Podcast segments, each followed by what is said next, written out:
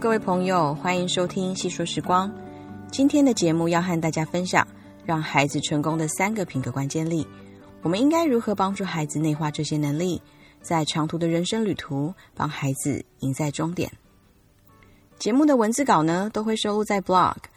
再请大家各位在浏览器上面输入 c i y o u 点 h o m e 点 b l o g，或者在 Google 搜寻 c i c c 哲学教养实验家。那进入 blog 后呢，你在站内搜寻此节目名称，你就可以找到文字稿喽。今天的节目就开始吧。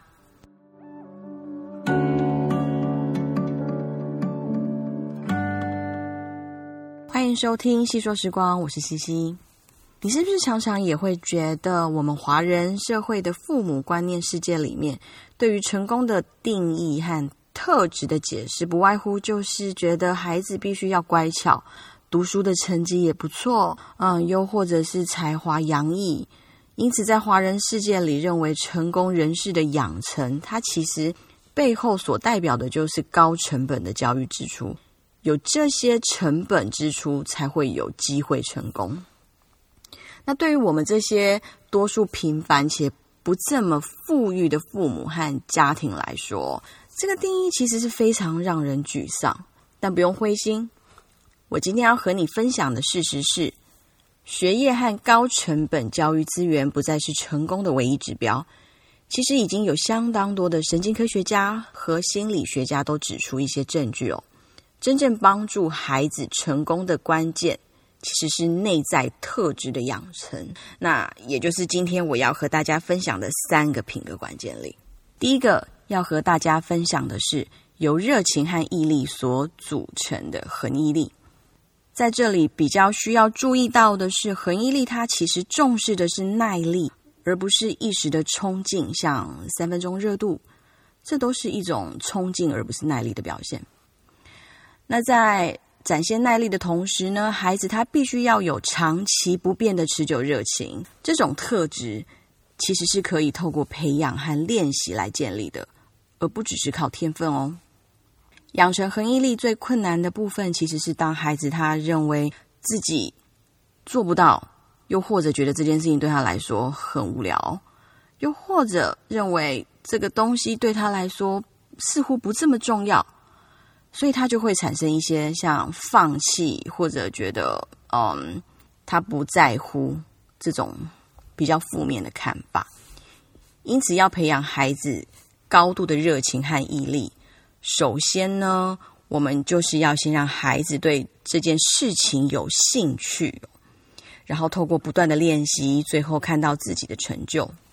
那其实我们在生活中呢，可以透过一些小游戏或者是兴趣的培养，像拼图、手作、纸牌轮的练习，甚至是小到日常生活中，我们试着让小小孩他们自己学会扣扣纽扣啊，像穿鞋啊、绑鞋带呀，这些生活小活动呢，其实都可以让孩子学习参与和试着让他感觉到自己掌控一件事情的能力哦。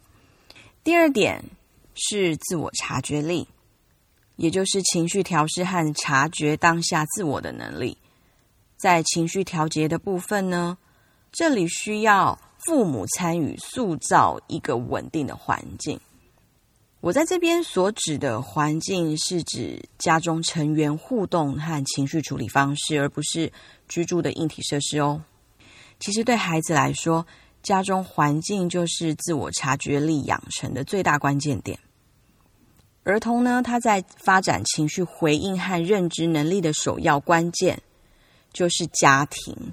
其实最核心的也就是家人哦。在孩子遇到挫折或者任何情绪爆发的时候，父母要给予的是温柔而坚定和稳定的情绪回应，引导孩子察觉当下自己。是呃，处在一个什么样的情况？我这样子说或许会有一点抽象，所以我在这分享一个例子。去年我在 YouTube 看到一篇有关安耐孩子情绪的生气瓶做法，或许有些爸爸妈妈都已经听说或是看过了。那我还是再简单的分享一下，因为这个方法真的实在是太棒了。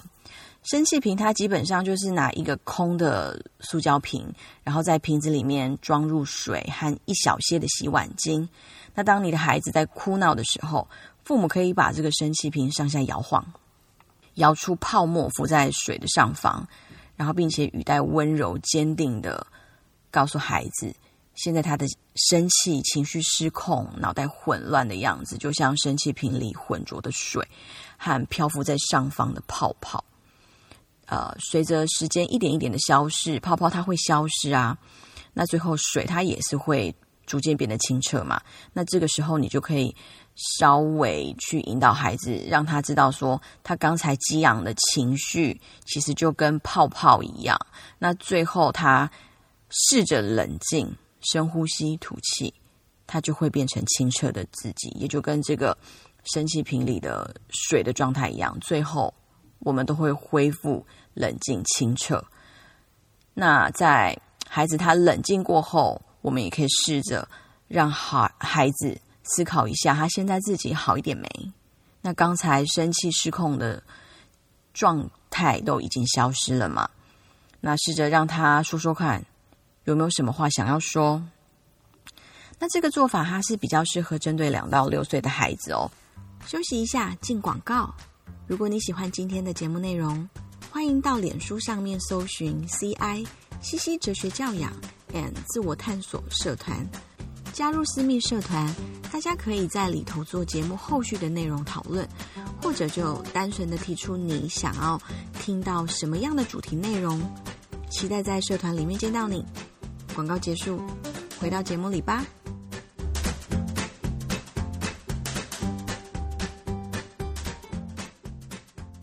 我自己有亲身实验在我儿子身上，我们一起制作生气瓶，也在他发生情绪失控的时候拿出瓶子，请他自己盯着泡泡和浑浊的水看，让他自己在最嗯气愤的状况下，跟着生气瓶一样大声的宣泄自己的情绪。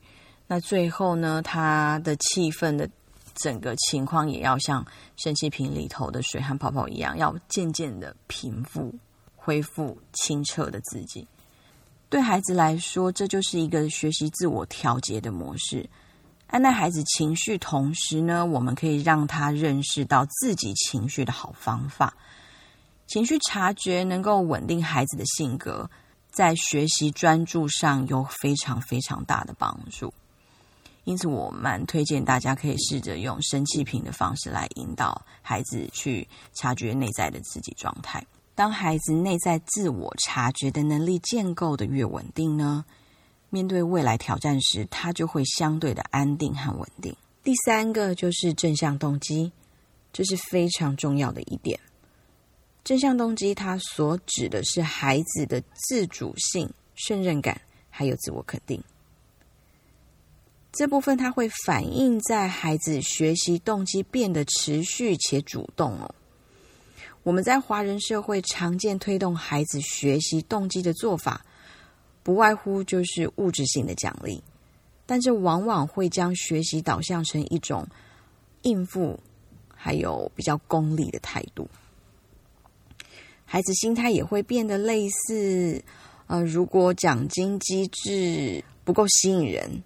那他的努力就会觉得，呃，有点白费，又或者奖励的门槛过高，那他根本基本上就不会有兴趣，也没有自信去做这件事情嘛，所以他就会认为学习这件事情对他来说很遥远，这种心态的产生哦。因此，看似一片美意的物质奖励啊，它其实正是扼杀正向动机的做法。我们应该要做的是，让孩子在学习或挑战中呢，将被逼迫和被控制的感觉极小化。可以透过游戏和学习情境中呢，刻意安排符合孩子程度但稍稍有一些难度的练习，让孩子挑战自己。这样一来，孩子会觉得自己很棒、很厉害，并且感受到周遭的人对他肯定，而进而肯定自我。于是，孩子的正向动机呢，他就会在这样的情境给强化了。听到这里，是不是让你对孩子的软实力养成更有方向了呢？节目到了尾声，我在这里总结一下孩子成功的三个关键能力。第一个，恒毅力，也就是热情和毅力；第二点，自我察觉力，也就是情绪调试和察觉当下自我的能力；第三个，正向动机。正向动机，它所指的是孩子的自主性、胜任感，还有自我肯定。想要培养孩子出这些隐形的力量，最重要的是尽可能把时间放在塑造环境，让孩子在日常生活中养成独立性，还有成长性，培养孩子拥有正向的态度、信念还有心态，这样绝对会深远影响着他一生的行为模式哦。让我们带着孩子一起成功，一起成长吧。你喜欢今天的节目吗？